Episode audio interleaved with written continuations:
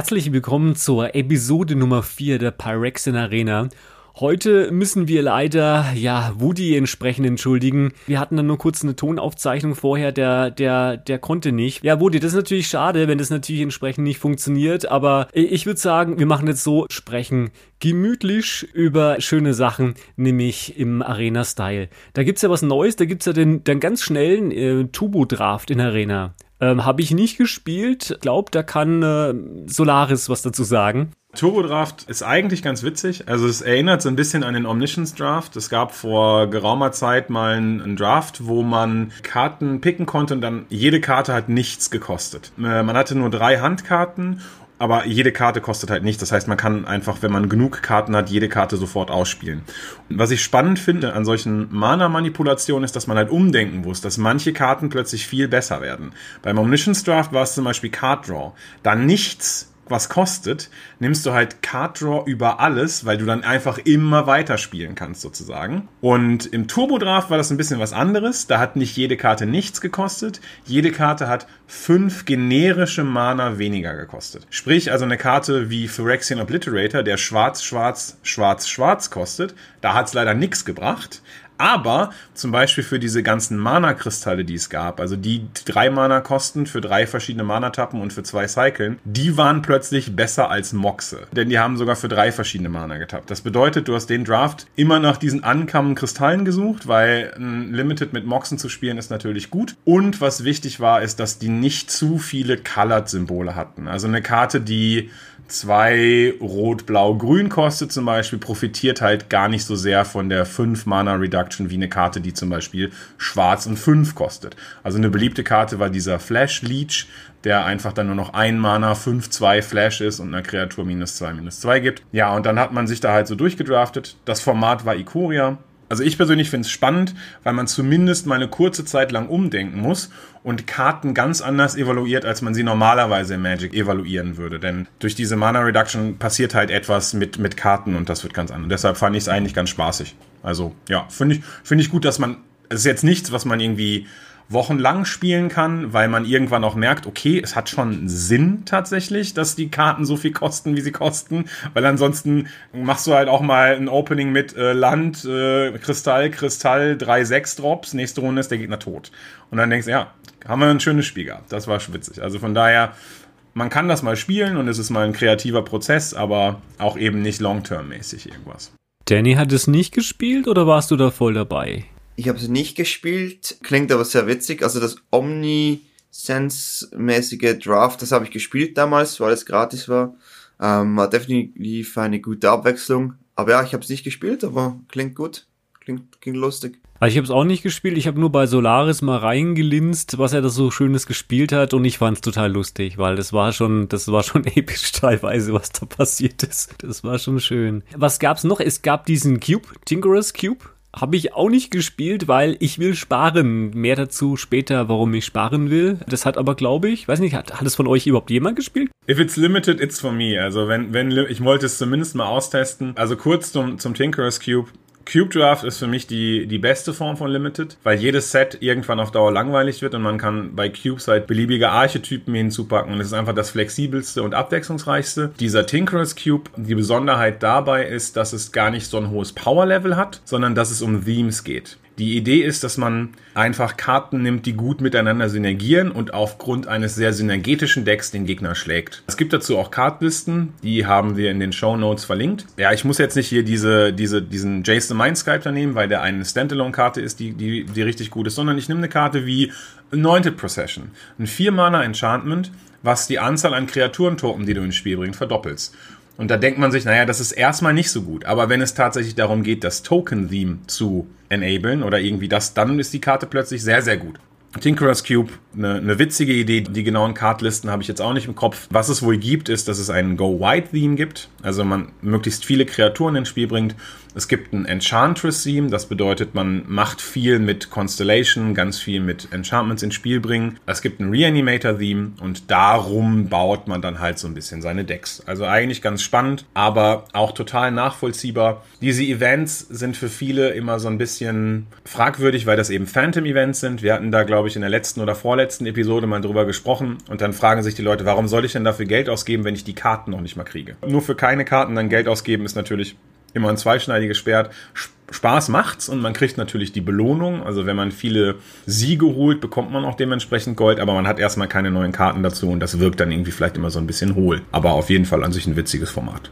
Interessant dabei ist natürlich auch Folgendes. Es gibt nämlich für alle Leute, die Paper-Produkte bevorzugen, gibt es bei Card Kingdom ein Standard Chaos Draft. Das Teil kostet irgendwie so um die 70 Dollar und äh, ist interessant, weil da halt eine größere Anzahl von Produkten drin ist.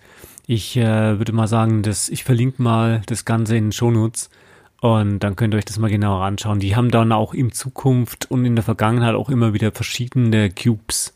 Das ist total gut, dass du sowas sagst, dass, dass es so Services gibt, die das anbieten, einfach direkt einen vollen Cube zu kaufen, weil ich persönlich bin zum Beispiel extrem faul. Kleine Anekdote noch aus meinem Paper Life, was Cube angeht. Ich dachte mir, hey, das wäre super cool. Ich habe super viele Karten. Bau einfach selber einen Cube. Und wo fange ich an? Magic Online listet immer alle Cube. Es gibt, die haben Legacy Cube, die haben Vintage Cube und die haben dann immer so, hier ist die, die aktuelle Kartenliste vom Magic Online Legacy Cube. Und dann dachte ich mir, ach cool, dann nehme ich einfach die, schaue meine Karten nach und dann fertig. Die erste Karte, alphabetisch sortiert, war Abhorrent Overlord. Das ist ein 7-Mana 6-6 Flyer aus irgendeinem älteren Format. Und ich wusste, dass ich ihn habe. Ich habe ihn zwei Stunden gesucht und nicht gefunden. Da diese Liste 720 Karten beinhaltet und ich die erste nicht gefunden habe, habe ich sofort da wieder aufgehört, meinen Cube zu designen und war einfach fertig mit der Sache. Also das ist halt einfach der große Nachteil bei, bei Magic äh, Paper Karten. Wenn du es nicht sortierst entsprechend der, der Farbe und der, der Sets, dann hast du so gut verloren. Das ist, oder du, du weißt halt fotografisches Gedächtnis, dass die hinten rechts, oben links äh, diagonal gegenüber der Black Lotus liegt und dann weißt du es relativ gut. Na, ähm, Danny, du hast Cube schon mal gespielt oder in Arena auch das, das Tinkers Cube gespielt? Ich habe nicht das Tinkers Cube gespielt, Cube habe ich schon gespielt. Ähm, die haben ja das Jahr auch mal zeitweilig in Arena eingefügt. Ich kenne es natürlich von den äh, Paper-Spielen, die immer über Cube reden. Das ist irgendwie der Ding. Äh, immer wenn ich irgendwie ins Local Game Store gegangen bin, dann höre ich da, ja, Cube da, Cube da, Cube da. Habe auch schon Leute gesehen mit ihrem eigenen Cube, die kommen dann mit so einer richtigen Box hin. Sieht cool aus. Ich meine, ja, hab zugeschaut einfach, weil es interessant ist zuzuschauen. Selber ja, einfach nur eine Arena und es macht schon Spaß. Es ist ein geschlossenes Spiel, das man aber immer wieder erweitern kann. Man kann eigentlich quasi das immer wieder spielen, das ist schon cool, ja. Immer erweitern. Also Stichwort nächste Erweiterung. Da kommt ja jetzt endlich was. Und das ist, denke ich mal, das große Thema. Ne? Stichwort äh, Zendika Rising. Also da gab's ja so ein schönes Intro und einen, einen schönen Livestream ähm, auf YouTube und Twitch, was Wizard of the Coast rausgehauen hat mit den entsprechenden Inhalt und die Zukunft von Magic 2021. Und ich glaube, da sollen wir uns jetzt großer Block mal unterhalten. Fangen wir mal bei Danny an. Also Stichwort Zendika Rising total gehypt, was da alles kommt, außerhalb von Landfall? Also ich bin schon sehr gehypt, muss ich sagen. Also ich fand das Video extrem gut gemacht. Als ich das gesehen habe, war ich leicht schockiert und wollte gar nicht mehr warten. Fand ich sehr, sehr gut. Ich kenne jetzt Zendika von früher nicht, weil das ist mein erstes Zendika Expansion, das ich miterlebe. Sehr gehypt, sehr coole Karten von Mechanics. Also Party finde ich ein bisschen schräg. Ähm, oder, oder Entschuldigung, das heißt ja nicht Party. Wir haben das gelernt bei äh, Solaris im Stream. Das heißt Abenteuergruppe. Einfach, ja, das habe ich bei Solaris gelernt im Stream. Interessante Übersetzung da. Nichtsdestotrotz, also ich bin sehr gehypt. Ich finde auch diese Land, Kartenlands, oder wie nennt man die? Model Double-Faced Cards heißen die. Ja, die könnt ihr jetzt, das auf Deutsch nicht, äh, ich wusste es nicht auf Deutsch. Aber ja, das ist super. Sehr gute Karten. Also ich meine, das, das, das ändert halt das komplette Bilden von Decks. Wenn du dann plötzlich Karten hast, die theoretisch ein Land sind. Ich meine, das ist ja, ist ja mega gut fürs Late Game. Das, normal top-deckst top du ein Land und plötzlich top-deckst du eine 4-3-Kreatur. Oder irgend sowas. Das ist halt extrem cool. Also ich, ich bin mega gehypt für Ich will sowieso ein neues Standard. Ich meine, momentan spielen ja die meisten Historic für viele Gründe, aber ich möchte wieder mal Standard spielen und ja, freue mich auf die Karten. Was ich nicht so toll finde, halt, äh, aber das ist in Arena ja ein No-Brainer, wenn man so schon sagt, diese, diese Doppelface-Karten, damit komme ich im Paper überhaupt nie klar, weil das ist halt einfach, es ist halt schwierig. Du hast einfach diese speziellen Joker-Karten, wo du dann ankreuzt, was dann da drauf ist und so weiter, und dann musst du umdrehen. Aber Solaris in Arena ist es ja kein Problem. Nee, genau. In Arena wird man halt sozusagen wahrscheinlich immer dann als Interface, man hat, man sieht immer die, es gibt, glaube ich, die Tag- und die Nachtseite und man sieht halt einfach immer die Tagseite, aber wenn man diese Karte dann spielt, kann man sich eben dann entscheiden, wird wahrscheinlich so ein, so ein kleines Fenster aufgehen, welche Seite dieser beiden Karten möchtest du jetzt spielen und dann ist das gar kein Problem, zumal du ja auch deinem Gegner nicht in die Karten gucken kannst. Im Paper ist das ja mit diesen Platzhalterkarten deshalb, weil man keinen dazu zwingen kann, dass er wirklich opake Hüllen spielt. Ne? Und wenn, wenn man sozusagen nicht ganz opake Hüllen hat, dann kann der Gegenspieler halt sehen, oder man selber auch, wenn man jetzt cheaten will. Dementsprechend muss man halt vermeiden, dass da irgendwie das Problem ist. Ich finde es trotzdem gut. Also sie müssen jetzt, sie gehen halt schon, sagen wir mal, Hürden und auch sozusagen, also Leute müssen ein bisschen Mühe da reinstecken, dass sie jetzt diese Double-Face-Karten spielen. Aber ich finde es gut, dass sie jeden Teil der Karte einfach nutzen und austesten und Design Space erweitern. Und ich meine, es ist nicht das erste Mal, dass es Double-Faced-Karten gab. Die wurden eingeführt mit Innistrad, mit dem ersten Innistrad, mit den Werwölfen. Und da war das flavormäßig halt der totale Win. Also Tag, Nacht, tagsüber Menschen, nachts Werwölfe. Also da, man konnte es nicht besser designen tatsächlich. Dementsprechend bin da ähnlich so wie Danny, denke ich, das ist voll gut. Und natürlich werden die Länder unfassbar krass high. Also gibt da jetzt einfach Uncommon Cycles, es gibt tolle Rare Cycles, es gibt diese Mythic Bolt Länder, wo man sich selber drei Schaden schießen man schon kann, um sich selber dann irgendwie oder auf der anderen Seite eine tolle Sorcery, Sorcery zu haben. Ich bin auch super gehypt. Ich bin jetzt im Stream immer so ein bisschen die Karten schon mal durchgegangen und habe die so ein bisschen auf Constructed evaluiert und auch so fürs Limited evaluiert. Und irgendwann war der Chat dann ein bisschen genervt, weil ich immer gesagt habe, ja Leute, die Karte ist halt schlechter als Uro, ne? Oder irgendwie, also ihr müsst euch darüber im Klaren sein, es ist Landfall, es rotiert alles raus, außer Throne of Eldraine und Uro. Und Uro ist halt der Benchmark. Es tut mir sehr leid, dass ich euch sage, dass die schlechter als Uro ist, aber wenn das so ist, dann wird die Karte wahrscheinlich nicht so viel Play sehen. Und äh, aber insgesamt trotzdem super gehypt. Flavor ist mega nice, genau wie Danny gesagt hat. Trailer ist super. Ich äh, ich weiß nicht, weiß, ich weiß nicht, ob einer von euch das weiß. Im Trailer ist ja dieses dieser Liedern, dieses lilane Artefakt, was Nahiri da geklaut hat. Ist das schon als Karte gespoilt? Gibt's das als Karte? Ich habe das nämlich bisher nicht gesehen und ich weiß auch nicht, ob das noch kommt oder so, weil das würde mich schon interessieren, ob das irgendwie noch so ein Legendary Artifact ist oder sowas. Ich glaube, das sind die Dices, oder? Kann es sein? Man hat doch diese Dices gesehen. Ich weiß nicht, was es genau ist. Es ist ein Artefakt Dice. Die gibt's, glaube ich, habe ich einmal in grün, glaube ich, gesehen und die gibt's, glaube ich, in anderen Farben auch, dass das quasi dieser Dice, also dieser äh, D20 oder sowas, dieser Würfel quasi, diese, ähm, wie, wie man bei D&D und so weiter hat. Diese Instant und Sorceries mit Kicker, wo du drei Modi wählen kannst, oder was? Dieser, dieser Cycle. Es gibt diesen grünen, der Marken verteilt, fightet oder life gained oder so. Ist das das? Meinst du das? Ich müsste nachschauen. Ist ja, also ich würde mich auf jeden Fall freuen, wenn das eine Karte wird in Zendika, weil die ist bestimmt mega krass aber ansonsten, ich bin gespannt, was für neue Archetypen rauskommen. Es gibt ja so ein bisschen so einen Hinweis darauf, dass Warriors vielleicht was wird, Rot-Weiß, Artefakte, Equipment oder so, Landfall vielleicht. Lotus Cobra war immer eine total brokene Karte. Freue mich auf jeden Fall, was da so passieren wird. Lotus Cobra auch übrigens ziemlich gut mit Uro. Kleines Public Service Announcement. ja, äh, ich, bin, ich bin gespannt, was, was Zendika Rising so bringt. Aber das Schöne ist nicht nur, dass Zendika Rising dazukommt, sondern dass auch so viel rausfliegt und man sich wirklich einfach mal komplett neu umorientieren muss, was Standard denn da so bietet. Also das wird quasi gemütlicherweise endlich das Standard wieder neu befeuern. Die Leute werden wahrscheinlich dann sagen, okay, wir switchen wieder von Historic auf Standard. Könnte natürlich sein. Hast du da noch was dazu, Danny, bezüglich Zendika Rising? Irgendwie, wo du sagst, äh, besondere Karte, die jetzt dir auf den ersten Blick auffällt, du sagst, die ist ja total unglaublich. Total unglaublich. Ähm, da gibt es eben diese Flip-Karte, die, wo du Karten wieder zurücklegen kannst, die könnte echt nice werden. Oder Eben die Cobra ist sehr gut mit Uro, definitiv. Ich äh, finde auch die Nissa extrem cool. Vier Mana Planeswalker, der im nächsten Zug schon äh, ulten kann, ist eigentlich sehr nice. Das finde ich extrem toll. Ich mag auch Golgari Colors, also da habe ich schon immer Freude daran gehabt. Ja, das sind so meine Karten, die ich äh, cool finde. Ich weiß nicht, wie, wie Broken Chase sein wird. Ich meine, Chase ist so eine Sache. Ist halt hm. immer noch keine schlechte Karte, aber ist halt natürlich nicht eine mega gute Karte aber es hat einfach Potenzial. Es hat, es ist halt so eine blaue Karte, die in der richtigen Höhle extrem Potenzial hat. Und mal schauen, ja. Ich mag immer Karten, die super outside the box sind. Also Karten, die man einfach selten vom Design Space her sieht, Karten, wo Text draufsteht, den man selten hat. Und deshalb für mich zwei Karten, die so die interessantesten sind, sind zum einen Jace. Ein Planeswalker mit Kicker, der sich selber kopiert, ist irgendwie schon so, okay, krass. Das finde ich ist eine geile Kombination von Mechaniken, das habt ihr gut hingekriegt. Von daher, Jace vom Power Level kann ich ihn auch super schwer einschätzen, aber ich mag einfach das Design sehr gerne.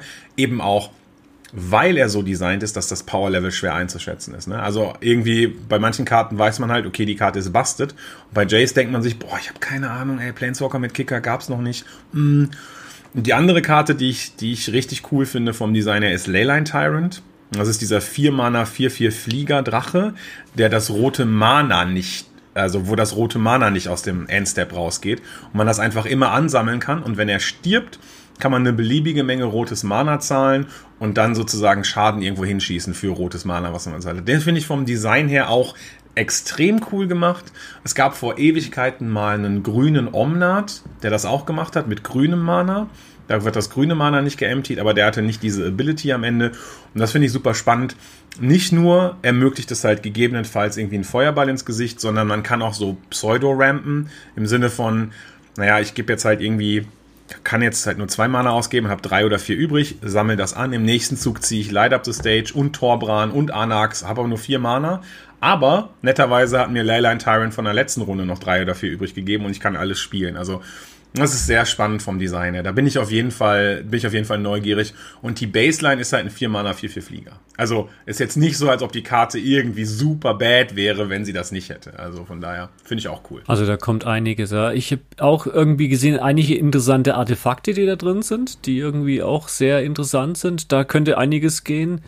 Landfall in Kombination mit anderen gewissen Karten, die ich jetzt nicht verraten werde, könnten unglaublich krass werden, glaube ich. Ähm, das wird sich dann zeigen. Was ich noch gesehen habe, Wizard of the Coast hat noch eine Announcement gemacht, leider. Zendika wird sich in Amerika und, glaube ich, Asia wird sich verzögern, was Paper angeht. Beinhaltet natürlich nicht Arena. Das ist ja da egal.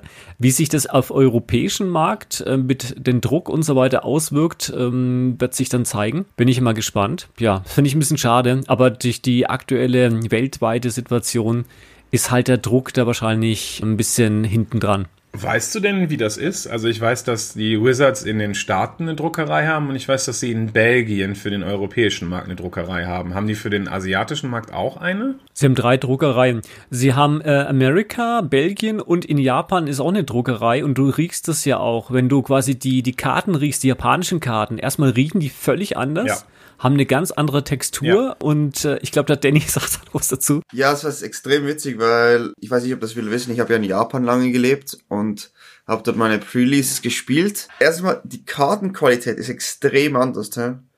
von amerikanischen, japanischen und europäischen Karten. Die Farbe bei den amerikanischen Karten war bei den Sets extrem verblasst. Wir wussten nicht wieso. Und äh, keiner, auch die, die Englischsprechenden haben dann die japanischen Karten genommen, weil einfach die Qualität einfach der Karte selbst war nicht, war nicht so gut. Und ich weiß nicht, ob das bei allen Sets so ist, aber bei den meisten Sets, die wir dort gespielt haben, war einfach die Farbqualität schlechter wie die von ähm, den japanischen Karten. Und was ich gehört habe, ist, dass die europäische auch ein bisschen besser wieder ist. Also irgendwas mit der Farbe ist dort anders, keine Ahnung. Also ich habe äh, Solimana zu Hause, weil wir immer ein bisschen gesammelt haben, das war glaube ich M14 was, glaube ich, und da haben wir japanische Karten, das Ganze verglichen mit japanischen, amerikanischen und den europäischen. Und mir persönlich vom, vom, von der Haptik und von der Optik her haben mir die japanischen besten gefallen, weil dort poppen die Karten, ähm, die Farben entsprechend viel besser und das Schwarz ist dort halt auch schwarz und nicht so gräulich und das ist einfach ein unglaublicher Unterschied. Aber das, wie jetzt die neueren äh, Prints auch schon, weiß ich nicht. Habe ich keine mehr, japanischen Karten mehr. Aber es ist spannend. Also wie gesagt, Arena hat da das Problem nicht. Das schaut alles gleich aus. Unabhängig halt, welchen, welchen Monitor du hast. Aber sie haben ja noch was anderes announced nach der Zendiger-Geschichte. Und das ist quasi Magic 2021, was da alles kommt. Und da kommt ja einiges. Da ist es äh, mindblowing im wahrsten Sinne des Wortes. Also es kommt ein Set, was es früher als Planes schon mal gab, nämlich Kaltheim, Das gab es nämlich auf Duel of the Planeswalker 2014, so will ich weiß, gab es schon. Da war Kaltheim schon drin. Deswegen freue ich mich ja schon sehr. Also es gab es gab's nicht als Set, aber wie gesagt als Planes schon angekündigt. Das dürfte irgendwas mit Wikinger oder sowas sein. Äh, mir sagt's nicht. Ich habe das Planeswalker-Spiel damals nicht gespielt. Theme-mäßig Wikinger finde ich super cool. Gefällt mir. Diese nordischen Sagen und Mythen und all das drum und dran, das finde ich immer mega toll. Und auch wenn ich ein Spiel sonst spiele, habe ich auch die Musik, das, dieses ganze Feeling, das ich da kriege, gefällt mir immer sehr. Also ich, ich freue mich sehr darauf, ja. Ja, also ich denke auch, also alle Sets, aber wir gehen jetzt mal einzeln durch. Kaltheim habe ich persönlich Duels of the Planeswalkers auch nicht gespielt, aber es wurde halt eben als das Wikinger-Set announced und genau wie, genau wie Danny freue ich mich da einfach sehr drauf. Ich habe auch schon in meinem Kopf so ein paar Predictions, was da wohl passieren wird. Also ich glaube zum einen, dass, dass der Kreaturentyp Warrior ein wenig unterstützt wird. Also der ist ja jetzt schon sozusagen durch, äh, durch Zendika kriegt er halt so ein bisschen gepusht und ich kann mir vorstellen, dass die Wikinger einigermaßen gute Krieger waren nicht so edel. Also ich glaube nicht, dass da viele Knights sein werden. Das werden eher die Warrior sein. Und was ich denke, was ich mir gut vorstellen kann, ist, dass Vehicles zurückkommen werden. Und zwar halt in Form von Schiffen. Also jetzt nicht keine Autos wie bei Kaladesh oder sowas oder Züge, sondern eher einfach coole Schiffe, so wie auf Ixalan oder irgendwelche Boote und dann bin ich mal gespannt. Also Vehicles fand ich eigentlich auch immer eine sehr nette Mechanik, manchmal ein bisschen zu broken, Smugglers Copter, äh, aber äh, ansonsten äh, würde ich mich freuen, wenn Vehicles mal wieder zurückkommen würden. Von daher Kaltheim bin ich auf jeden Fall gespannt drauf. Besonders wenn sie dann noch günstig zu bemannen sind, irgendwas äh, Crew One oder sowas, das ist natürlich dann schon episch. Ähm, das nächste Set, das ist quasi so ein bisschen ähm, außerhalb von Arena. Das ist ja dann Time Spiral Remastered. Das ist alles für alle modern äh, Leute. Das ist äh, ein Set, was es halt entsprechend halt nicht in Arena geben wird. Vielleicht kommt es irgendwann mal dazu. Weiß ich nicht. Schauen wir mal. Es ist bestimmt cool, Time Spiral Remastered zu haben oder? Was meint ihr so? Das ist auch vor meiner Zeit gewesen. Aber wenn ich mich recht entsinne, war das nicht Time Spiral, das Format, was eh schon so ein bisschen remastered ist, was alte Karten time shifted in die Edition reingenommen hat. Also jetzt remastert man so eine Remastered Edition von älteren Editionen. Also ist bestimmt witzig und flavorful und die Leute werden irgendwie denken, boah, krass, was da alles drin ist. Aber ich habe halt nicht mehr so einen richtigen Zugang dazu.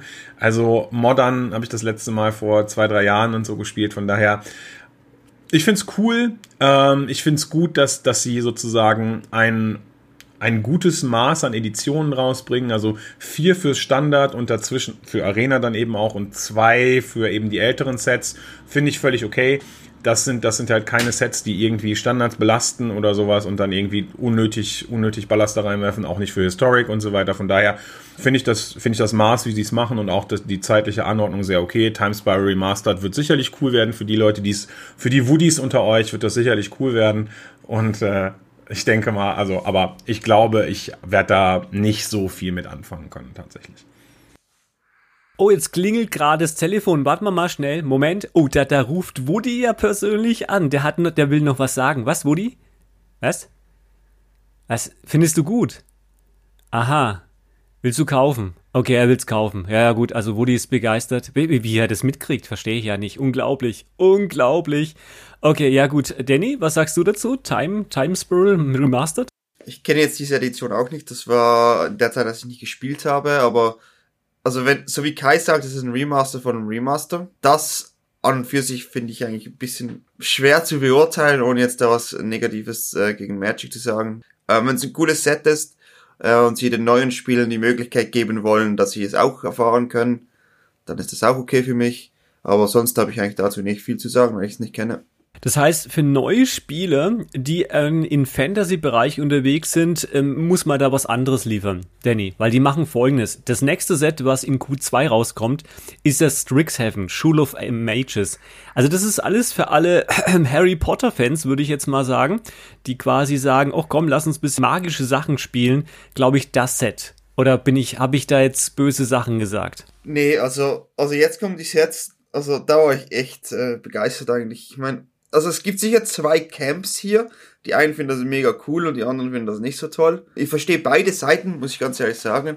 Aber so Franchising in Magic, und dann das als Set, das ist schon sehr interessant. Also ich bin gespannt, wie die das kombinieren werden, wie die Lore dazu genau aussieht. Das ist, denke ich mal, das, was viele wollen und das ist für viele wichtig, dass das dann nicht komplett abdriftet.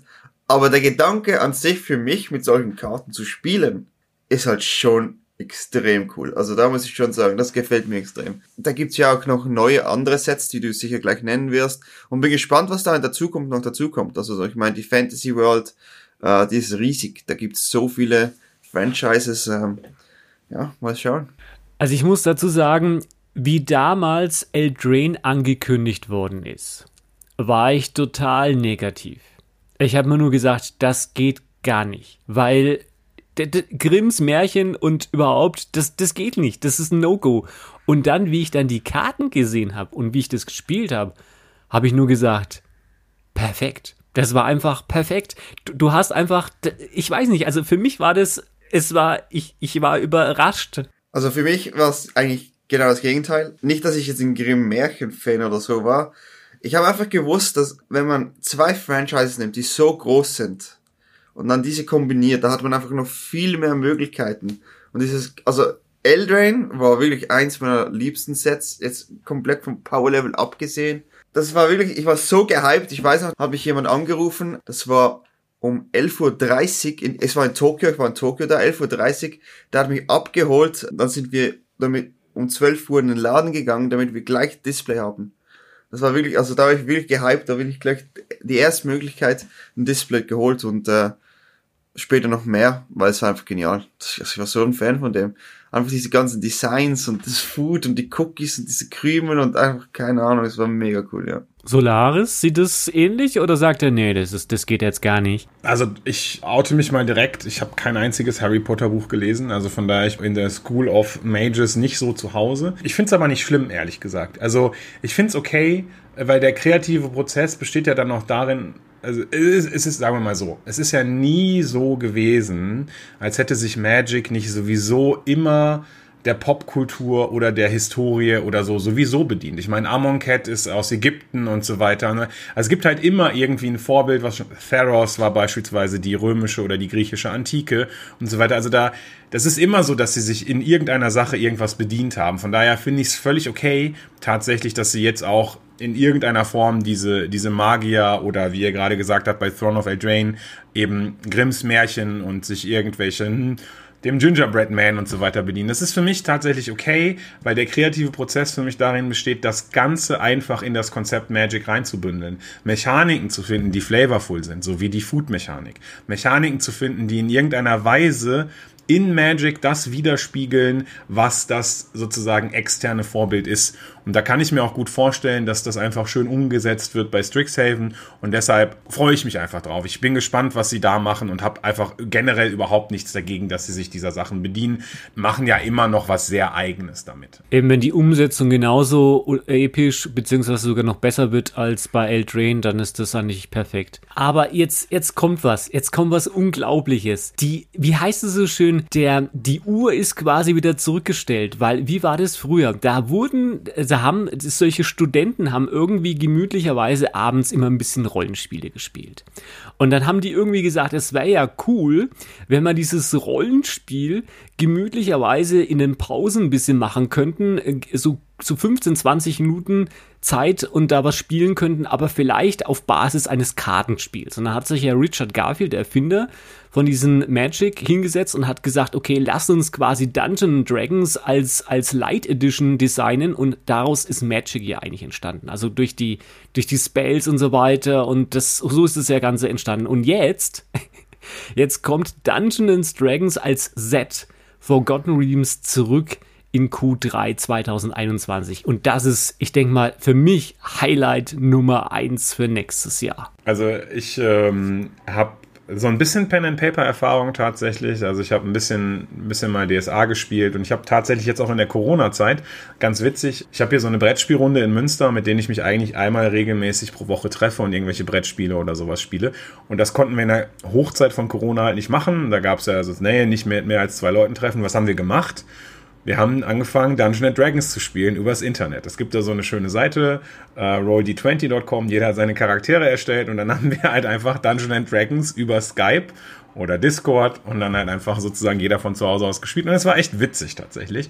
Und generell bin ich sowieso ein Fan davon, wenn es jetzt nicht Magic ist, ist mein, mein Lieblingsspielgenre Rollenspiele, also RPGs, Final Fantasy, Breath of Fire, gerne auch JRPGs und so weiter. Also bin ich, bin ich ein großer Fan von.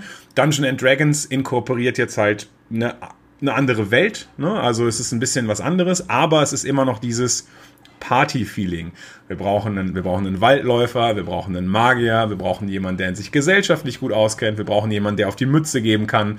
Und das Ganze in Magic reingepackt sehen wir ja jetzt schon so ein bisschen mit der Abenteurergruppe-Mechanik. Und äh, ja, ich freue mich einfach auch mega drauf. Ich weiß nicht genau, was es machen wird, denn genau wie du gesagt hast, Magic ist ja sozusagen aus Dungeons and Dragons entstanden. Deshalb kann ich mir, verstehe ich gar nicht so richtig, was eine neue, was eine neue Infusion sein wird, also was Dungeons and Dragons für einen Mehrwert für Magic hat, weil es ja die Essenz davon schon beinhaltet.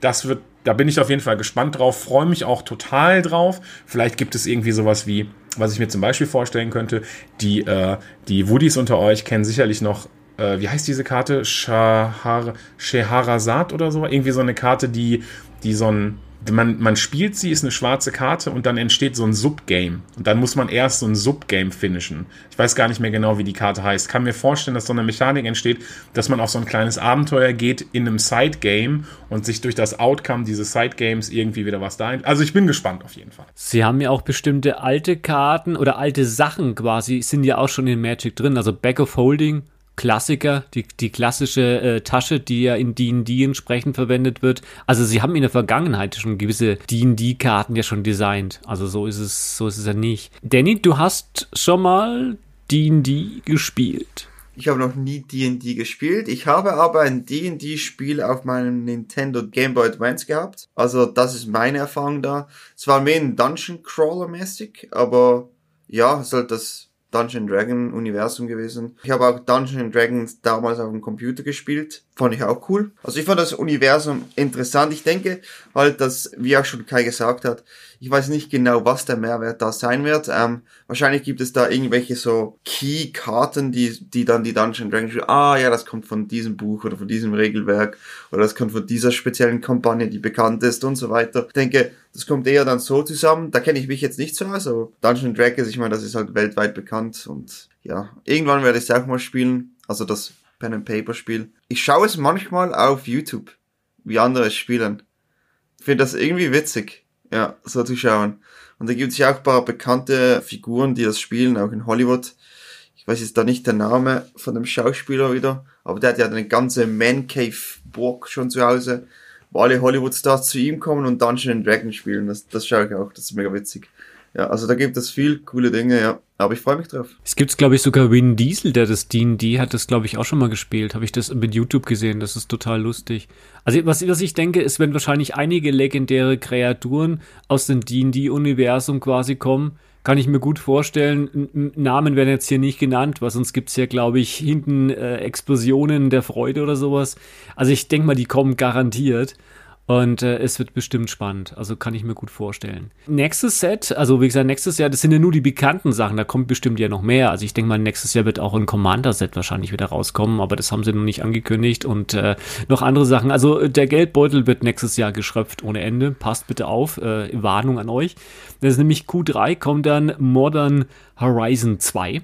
Das ist wieder ein Set äh, für die Paper-Leute. Woody, ja, nicht nicken, ja, alles gut.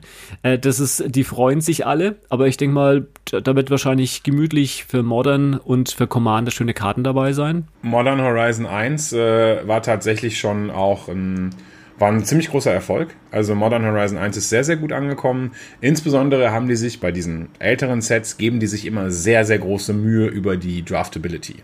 Und Modern Horizon 1 war, glaube ich, einer der All-Time-Favorites, was, was das Draft-Set anging und vom Power-Level auch sehr, sehr hoch. Und das hat vielen Leuten Spaß gemacht. Ich glaube, dass das auf jeden Fall auch cool sein wird. Wie gesagt, das hatte ich gerade schon bei Times Square Remastered gesagt. Ich bin so ein bisschen aus dem älteren Magic-Business gerade raus, kann da nicht so viel zu sagen. Aber wenn jetzt jemand vorbeikommt, äh, hier aus Münster und sagt, du pass auf, ich habe ein Modern Horizons Display, hast du Bock zu draften, wäre ich der Letzte, der sagt, nee, auf gar keinen Fall. Also das wird nicht passieren. Von daher finde ich cool. Ich werde mir die Karten auch angucken, aber ich werde mich damit nicht so intensiv beschäftigen, glaube ich. Ja, also ich, ich habe jetzt Modern Horizon 1 gedraftet, Paper da ich früher eigentlich immer einmal in der Woche gedraftet habe. Problem war nur, dass in unserer Community hier in Basel, da sind halt viele, die wirklich im Modern Business komplett tätig sind, die finden Modern das beste Format. Da kannst du dir vorstellen, was jede Woche gedraftet wird. Also da war ich halt, irgendwann habe ich gedacht, ich als nicht Modern Spieler möchte halt auch mal zu Karten kommen, die ich dann auch eventuell spielen kann. Jetzt natürlich spielt das keine Rolle gerade, aber ja, würde es schon gerne wieder mal Standard spielen. Aber ich, Modern Horizon 2, wenn es so viel Spaß macht wie das Modern Horizon 1, da finde ich es super, ja. Also, äh, mir hat's gefallen damals und ja, mal schauen. So, also ich denke mal, für Modern Horizon 2 würde ich wahrscheinlich wieder mal im, im GameStop äh, sehen lassen, auf jeden Fall, um einen Draft zu machen, auf jeden Fall. Aber, aber, nächstes Jahr Weihnachten, da ist ja Doppelweihnachten, weil dann kommt ja quasi was, was, womit ich persönlich niemals gerechnet hätte und das in der doppelten Fassung, nämlich der Herr Garfield, der damals ja dieses Set designt hat für Wizard of the Coast, weil der macht das ja ab und zu mal, ne? Nicht der, nicht Maru macht alle Sets, aber Antoine macht auch Garfield mal Sets. Kommt Innistrad ja mit Werwölfen und Vampiren als Doppelset zurück. Und ich glaube, das ist das Highlight für alle alten Magic-Spieler schlechthin. Auf jeden Fall. Also, Innistrad äh, ist eines der ersten Sets gewesen. Also ich bin 2000, äh, Ende 2010 angefangen. Innistrad ist relativ zeitnah danach erschienen. Ich war komplett, also das hatten wir, ich war komplett hin und weg. Das hatten, hatte ich gerade schon erwähnt, diese, da wurden die, die äh, Double-Faced-Karten eingeführt mit der Vampir, mit den Vampiren und Werwölfen, eben Tag- und Nachtzyklus, flavormäßig totaler Win. Auch da haben sie sich natürlich wie auch, wie auch immer man das sagen möchte, dem Twilight oder was auch immer Franchise angenähert. Oh, jetzt macht Magic Vampire. Die Leute haben alle gesagt, oh Gott, Magic ist tot, jetzt benutzt man hier Werwölfe und Vampire. Und im Endeffekt ist es ein Fan-Favorite Deluxe geworden. Also Innistrad, zumindest das erste, beim zweiten hat bei mir so ein bisschen das abgeflaut, aber das erste Innistrad äh, hat sowohl im Limited als auch im Constructed einfach Maßstäbe gesetzt. Es waren, es waren Karten im also Karten, die, die ikonisch geworden sind tatsächlich, kamen aus Innistrad. Da ist zum Beispiel eine Karte drin, die heißt Delver of Secrets. Da ist eine Karte drin, die heißt Snapcaster Mage. Da ist eine Karte drin, die heißt Liliana of the Vale. Alles das kam aus Innistrad. Double Face Karten, total tolle Karten, Karten, mit denen sich Leute identifizieren, Lieblingskarten, Mechaniken und ich kann mir nur vorstellen, dass sie auch da wieder sich unglaublich ins Zeug legen und einfach ein tolles, mega geiles, flavorvolles Set raushauen werden. Ich wusste das zum Beispiel gar nicht tatsächlich, dass du, du hast gerade gesagt, dass Richard Garfield, ich, ich weiß, dass er ab und zu da ist, aber ich wusste zum Beispiel nicht, dass er Innistrad mitdesignt hat. Woran, mich, woran ich mich erinnere, ist, dass er zum Beispiel auch für Dominaria den Kartentyp Saga designt hat. Die Magic R&D wollte irgendwie einen neuen Kartentyp haben und Garfield hat sich dann hingesetzt, hat sein Brain, hat sein Kartengame Brain angeschmissen, hat gesagt, okay, wir machen Sagas. Was das für mich bedeutet ist, dass Richard Garfield einfach ein unfassbar krasser Designer ist, weil er einfach alles das was er macht, ist ein Slam Dunk einfach. Also Innistrad, Sagas und so weiter. Falls, ich weiß nicht, ob du da Insights hast, ob, ob Richard Garfield nochmal akquiriert wurde für jetzt das 2021 Innistrad. Das würde natürlich nochmal die Qualität wahrscheinlich ein bisschen steigern. Ich habe allerdings auch noch eine Frage an euch beide. Ich weiß nicht, ob ihr die beantworten könnt.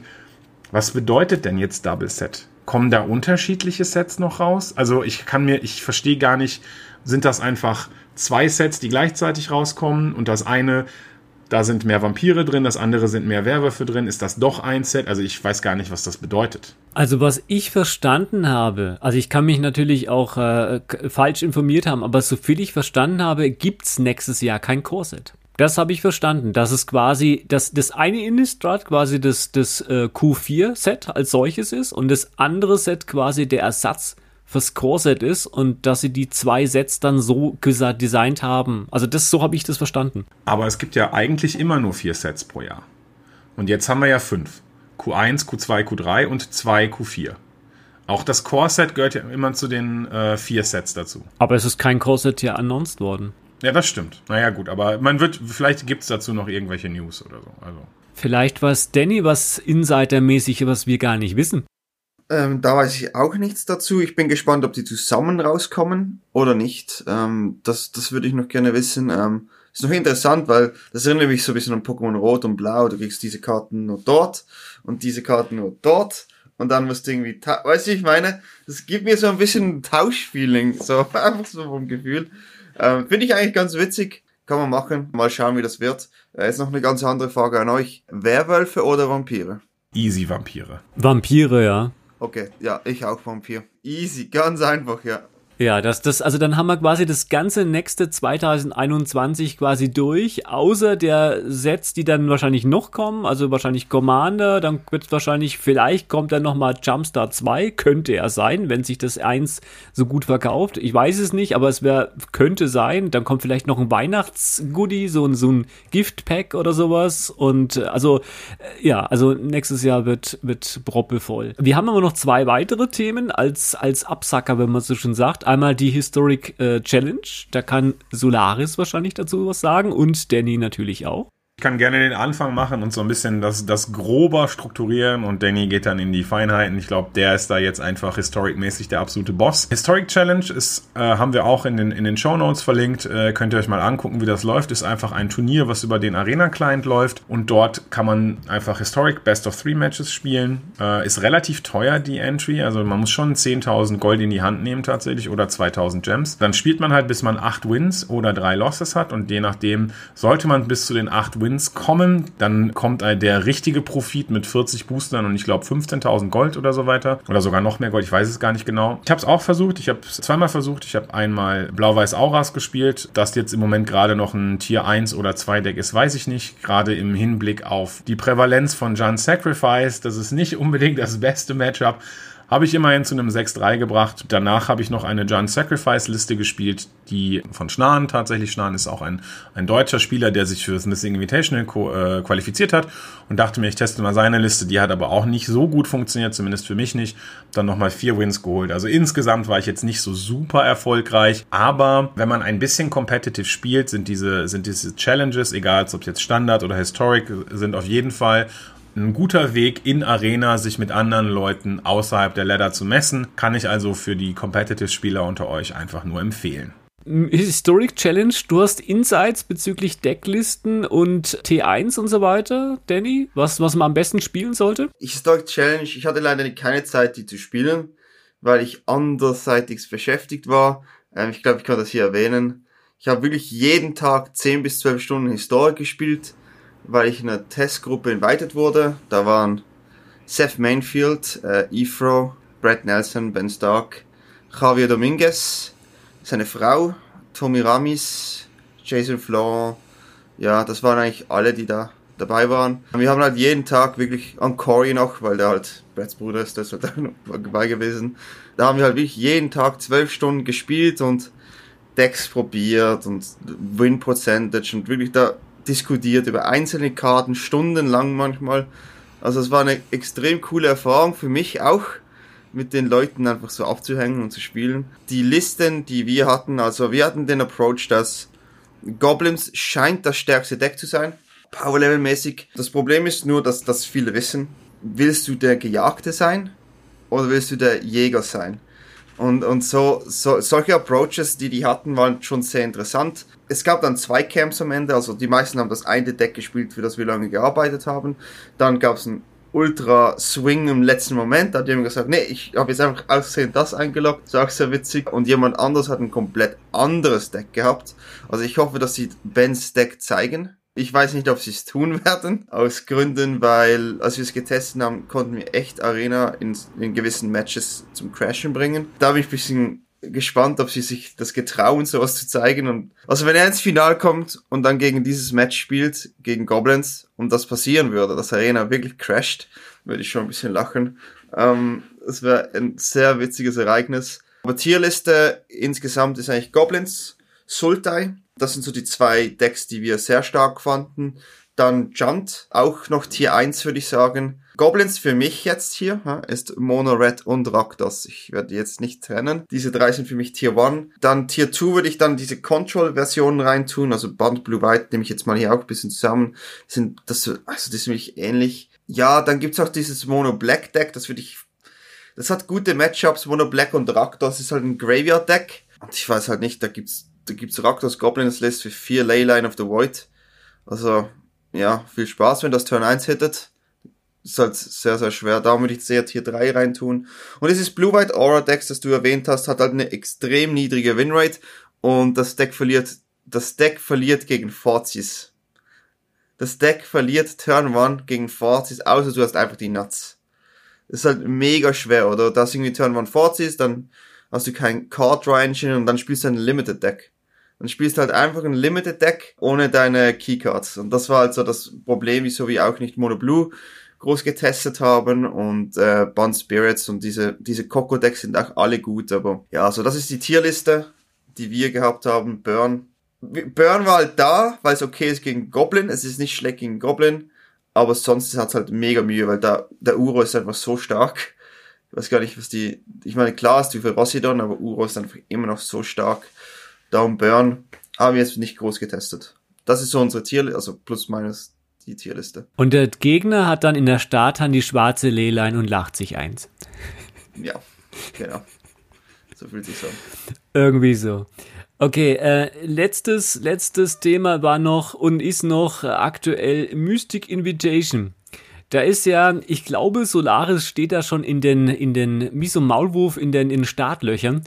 Und er freut sich, die nächsten Tage das volle Programm abzuliefern, oder? Ja, ich werde in den nächsten Tagen den Danny bauen äh, und mich jeden Tag einfach richtig lange vor den Stream setzen und einfach über Magic diskutieren. Und äh, ja, ich bin der offizielle deutsche Co-Stream für die Mythic Invitational, die jetzt, äh, ihr hört das dann wahrscheinlich am Freitag, die gestern angefangen ist. Von Donnerstag bis Sonntag gibt's jetzt einfach High-Level Magic. Da hat ja äh, Danny für getestet. Äh, vier Tage lang Historic. Ich bin gespannt. Wir haben alle Infos, die ihr braucht, also den Survival Guide, welche Leute dabei sind, den Metagame Breakdown, also wie viele Decks von werden gespielt und welche Decks werden gespielt, haben wir alles in die Show Notes gepackt. Ich bin auf jeden Fall gespannt. Ähm, das Mythic Invitational ist einfach ein sehr, sehr, sehr prestigevolles Event. Ja, da sind halt keine Schlenker mehr drin. Ne? Also da sind halt einfach die Leute drin, die Magic zocken können. Und äh, da sieht man halt einfach ganz, ganz, ganz, ganz hochleveliges Magic. Ich hoffe, Arena wird nicht gecrashed.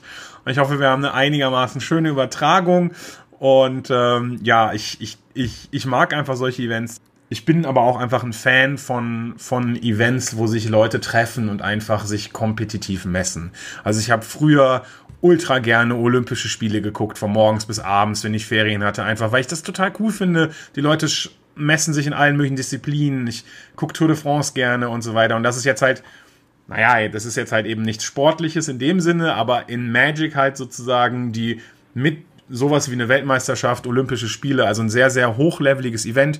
Die richtige Weltmeisterschaft kommt natürlich noch, aber und ähm, da freue ich mich auf jeden Fall einfach coole Plays zu sehen, coole Decks zu sehen. Ja, ich hoffe tatsächlich, dass Goblins einen auf den Sack kriegen. Bin immer so ein bisschen für den Underdog und Goblins ist einfach ein Deck, was ich ich habe es ein bisschen gespielt, aber ich finde es einfach ich finde einfach nicht so cool irgendwie, weil das einfach teilweise so super broken ist und äh, irgendwie weiß ich nicht, fände ich es schön, wenn sich ein anderes Deck durchsetzen würde. Also am liebsten wäre mir, wenn ein nicht Goblin nicht Uro-Deck gewinnen würde. Aber das ist natürlich schwierig, weil dann hat man nur noch ungefähr drei Decks, die das nicht sind. Aber so, bin mal gespannt, was die Mythic Invitation so zu bieten hat. Danny, was, was möchtest du denn gern sehen? Ich möchte sehen, dass einer aus meinem Team gewinnt, weil dann fühlt es sich natürlich noch besser an, weil man da wirklich jeden Tag dafür gearbeitet hat. Ich bin jetzt auch nicht dafür, dass ein Goblin-Deck gewinnt. Hab einfach also irgendwann hat es mich wirklich genervt, wenn ich da so einen Muxus Turn 3 sehe, dann wollte ich einfach nicht mehr. Du bist am Testen und dann passiert das und denkst einfach, ja, das war ein Spiel, cool, gehen wir zum nächsten und notiert. Das war jetzt sehr, sehr mühsam. Ähm, ja, keine Ahnung. Also Goblins ist halt so ein starkes Deck, auch ohne Mox ist dieses, dieses Deck schon mega gut. Also wer schon Snoop into Cranko on Top gesehen hat, der weiß, was ich meine. Kannst du einfach weinen, wenn sowas passiert. Das ist auch sehr skillig da wieder mal. Sehr viel Skill involviert. Also das Goblin ist sicher ein Deck, das hat sehr viele skillvolle Playlines. Also ich habe jetzt kein Problem mit einem Uro-Deck in Historic. Da gibt's ja auch nicht zu viele. Da gibt's zwei ish das ist okay. Ähm, Kefis wäre interessant, weil da sind Kefis-Spieler dabei. Ich bin gespannt, ob die Tschechen da wieder Kefis äh, ausgepackt haben. Es gibt halt wirklich niemand, der, der so gut spielt wie die Tschechen. Das finde ich noch interessant. Wenn jetzt nicht jemand aus meinem Team gewinnt, vielleicht jemand aus deren Camp, wäre echt cool, ja. Als Zuschauer bin ich immer derjenige, ich mag ja so ein bisschen die längeren Spiele. Also sprich so, so Highspeed äh, sind zwar cool, aber als Zuschauer will man ehrlich sowas nicht sehen. Und irgendwelche Decks, die quasi nix ausspielen und die sich quasi gegenseitig aus dem Board entsprechend nichts bringen, finde ich auch nicht interessant. Also ich finde so, so Midrange-Deck, die quasi so eine schöne Mischung haben zwischen ähm, Starten, Mittelteil und Ende, die auch länger gehen, das mag ich persönlich halt sehr, weil da ist für jeden was dabei. Ja, sehe ich tatsächlich genauso. Ich finde, wenn es, aber das ist auch so ein schmaler Grad, genau wie Danny gesagt hat, so ein Turn 3 Muxus, da ist halt nicht viel dabei, da gewinnt man einfach und Magic ist halt einfach vorbei, bevor der andere Spieler irgendwas machen konnte. Bei diesen super grindigen Matches ist es jetzt aus Coverage-Perspektive auch manchmal ein bisschen nervig, weil dann die Muster sehr repetitiv werden. Also wenn es jetzt dann mal dazu kommt, dass Sultai gegen Sultai spielt und jeder Spieler zum 19 zehnten Mal Uro escaped und das Spiel irgendwie 66 Minuten im Gange ist und beide auf 90 Leben sind, dann ist irgendwie so, ah, also jetzt mal irgendwie vielleicht eine Act, eine Game Action, die wirklich was am Boardstate ändert. Natürlich, da sind viele Plays drin, die man gar nicht sieht. Da steckt ganz, ganz viel hinter, auch insbesondere in dem, was man nicht macht. Aber ich finde, das Midrange, da gibt es zwei verschiedene Formen und es gibt welche, die mir einfach schon auch zu lange sind also zu dem Sultai-Matchup noch gerade, also die Sultai Mirrors, da gibt's ja, ich glaube, es gibt zwei Sultai-Listen, wie ich gesehen habe, die eigentlich meistens verwendet wird an diesem Turnier und die sind halt schon extrem interessant. Das eine hat Narset Main, das andere nicht. Also das ist schon mal, das, das es gibt das Sultai-Deck, das gegen andere Decks kämpft und dann gibt es das Sultai-Deck, das gegen Sultai kämpft. So kann man das ungefähr aufteilen. Also ich denke, dass diese Matchups eigentlich extrem cool werden, weil aus meiner Erfahrung, als ich Sultai getestet habe, jeden Zug im Sultan passiert was krasses. Da stirbt eine Nissa, da kommt eine Crazy rein, dann ist der nächste dran. Da, stirbt, da kommt eine Nissa, stirbt eine Crazy, kommt nur der nächste dran. Da stirbt ein Uro, kommt ein Neu. Also es, es swingt so sehr hin und her. Das ist manchmal echt krass. Also jeden Zug, ich denke, jetzt bin ich, jetzt bin ich, jetzt hab's geschafft, jetzt hab ich's geschafft. Und dann passiert genau das gleiche beim Gegner. Und er denkt, jetzt hab ich's geschafft. Ich ziehe eine Karte, oh, die ist gut. Mach genau das gleiche wieder. Also Sultai gegen Sultai, so für Midrange Control Type, war mega witzig. Also ich fand's echt witzig, ja. Hm, okay, ich glaube, Solaris darf noch was antesten. Da war was. Solaris darf jetzt noch mal eine zufällige Karte ziehen, glaube ich. Die darf er. Und dann bin ich mal gespannt, was er zieht. Hoffentlich was Schönes. Ja, ich brauche einen Augenblick. Echt gute Karte? Ja, äh, die Random-Karte, die wir gezogen haben, ist äh, relativ neu. Ich wusste gar nicht, dass die schon in Scryfall drin ist. Wir haben als Random-Karte tatsächlich gefunden Turn, Turn Timber Symbiosis. Eine Karte aus dem neuen Set. Also, falls ihr euch das neue Set noch nicht angeguckt habt. Vier grün, grün, grün für eine Sorcery mit Look at the top seven cards of your library. You may put a creature card from among them onto the battlefield. If that card has converted mana cost 3 or less, it enters with 3 additional plus 1 plus 1 counters on it. Put the rest on the bottom of your library in, in, a random order. Hört sich nicht gut an, wenn man nicht wüsste, dass auf der Rückseite ein Land ist, das ungetappt ins Spiel kommt. Dementsprechend, diese Karte ersetzt ohne Probleme Basic Forests, weil sie einfach, einfach ein Land ist, was auch ungetappt ins Spiel kommt zwar nicht fetchbar ist und dann drei Leben kostet, aber eben zur Not für sieben Mana dir eine Kreatur aus den obersten sieben Karten aus Battlefield holt. Und das Schöne ist, wenn man mal sozusagen missen sollte und einfach nur ein One-Drop oder sowas zieht, ein Lano-Elf oder sowas zieht, dann ist er immerhin wenigstens 4-4, weil noch drei Marken draufgesetzt werden. Also von daher, witzige Karte, aber natürlich vom Power-Level her sehr, sehr hoch. Also das Power-Level ist extrem hoch bei der Karte. Ähm, wie gesagt, das ist halt eben, stell dir vor, das wäre ein Forest, du ziehst es, du bist ja Game GG. Aber dann ist es gar kein Forest, sondern ein 7 Mana, dass dir irgendeine Kreatur am Schluss zum 10-10 Haste macht, gewinnt dir das Spiel. Mhm. Das ist also ein Land, das dir das Spiel gewinnt. Einfach mal so schnell betrachtet. Ha? Im Deck, das ist jetzt ein Deckbild im Prozess. Ha? Also es ist extrem gut. Also es wird einen riesen Impact haben, sage ich euch. Also diese ganzen Flip-Länder, Kreaturenkarten und jetzt zum Design her finde ich mega cool. Grüne große Karten, auch wenn es keine Kreatur ist, ich meine, das ist eine Kreatur drauf, eine Hydra, glaube ich, ist es, sieht mega cool aus. Ich, also ich bin ein riesen Fan von dem neuen Set, ich kann kaum warten. Es geht ja nicht mehr lange. Nächste Woche geht's los quasi. Also, was ich sehe, äh, wie war das mit Companion? War ja die Rule 60 Karten wird gebreakt durch den einen Companion. Kannst du quasi erweitern. Durch diese Flipkarten kannst du ja quasi auch im Prinzip deine Rule mit 60 Karten in gewisser Weise erweitern, wenn du entsprechend mehr dieser Flipkarten spielst. Finde ich interessant. Wie ich das einsetzen werde, weiß ich noch nicht, aber ich glaube, da gibt's bestimmt eine Option. Vielleicht. Ja, also ich glaube, ich würde gar nicht unbedingt mehr als 60 Karten spielen, sondern einfach Länder durch Flipkarten ersetzen. Also Ja, das meinte ich ja damit. genau, also und dann dann wird man halt einfach ein sehr sehr sehr condenstes Deck haben, weil einfach weil jedes wenn jedes Land auch gleichzeitig ein Spell ist, dann spielt man halt gar nicht mehr so richtig Magic, sondern schon eher das WoW Kartenspiel, äh, wo man äh, das ist also tatsächlich da da da kann man das ja quasi auch so machen. Von daher, das ist irgendwie ein interessanter interessanter interessanter Weg das so zu machen. Ja, und ich zu dem Cycle nochmal, also diese, diese Boatlands sind ja jetzt ein neuer Mythic Cycle. Ich finde die tatsächlich alle gut, außer dem blauen. Das blaue ist irgendwie, finde ich, relativ schlecht, weil es für sieben Mana Karten zieht, aber nur so viel Karten, wie du auf der Hand hast, plus eins. Heißt, im Late Game zieht's eine Karte, wenn du sie top deckst. Und das ist für sieben Mana, glaube ich, ein bisschen zu schlecht. Alle anderen sind absolutes Chefskis, würde ich sagen. Ja gut, wir werden sehen. Wir werden in der nächsten Folge in zwei Wochen dann äh, darüber sinnieren, was alles schief gelaufen ist und positiv gelaufen ist und was die Mystic Invitation so geboten hat. Ich denke mal, da wird einiges kommen. Dann wünsche ich allen einen schönen Morgen, Mittag und Abend und wir ziehen uns zur Kartentherapie äh, zurück, würde ich sagen. Bis bald. Tschüssi. Tschüss. Tschüss.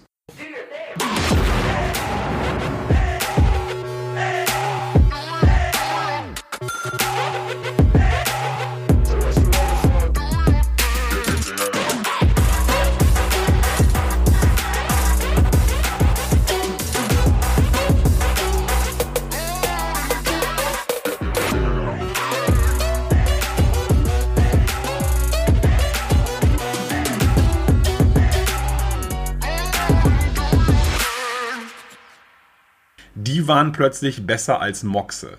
Denn die haben nichts gekostet, haben für drei verschiedene Mana getappt. Das bedeutet, an der Stelle hast du einfach.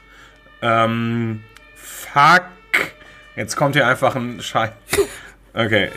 Oh. Outtakes, Outtakes.